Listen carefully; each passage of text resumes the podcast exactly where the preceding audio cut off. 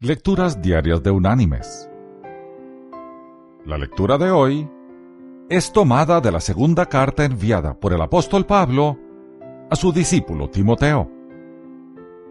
Allí en el capítulo 4 vamos a leer los versículos 7 y 8,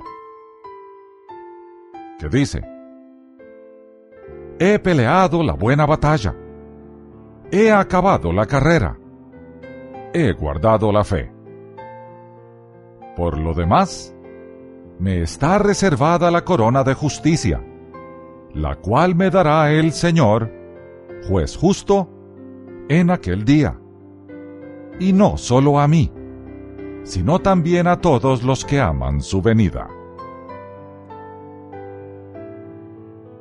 Y la reflexión de este día se llama Historia del Maratón.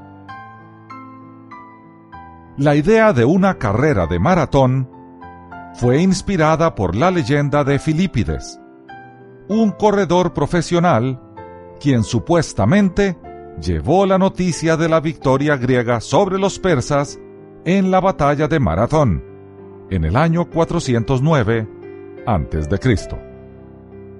En su llegada a Atenas, gritó, Alegraos, hemos vencido y luego cayó muerto, exhausto.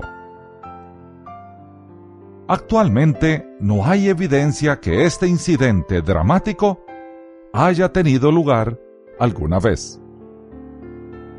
El historiador del quinto siglo antes de Cristo, Heródoto, quien desarrolló jugosas anécdotas de la época y escribió sobre la batalla de Maratón, no menciona en ningún momento nada sobre la hazaña de Filipides.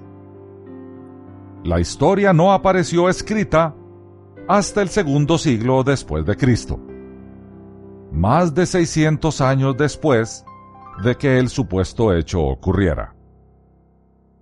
Hasta ese momento, la carrera más larga incluida en los antiguos Juegos Olímpicos griegos era de solamente 4.614 metros. Mis queridos hermanos y amigos. Es curioso. Hay carreras de carreras. En el mundo moderno, todos corremos en pos de algo. Y cuando lo alcanzamos, es solamente para emprender de nuevo otra carrera.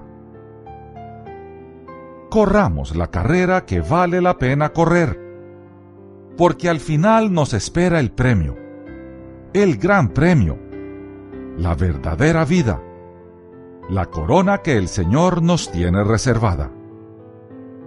Esa es la carrera que vale la pena correr y finalizar.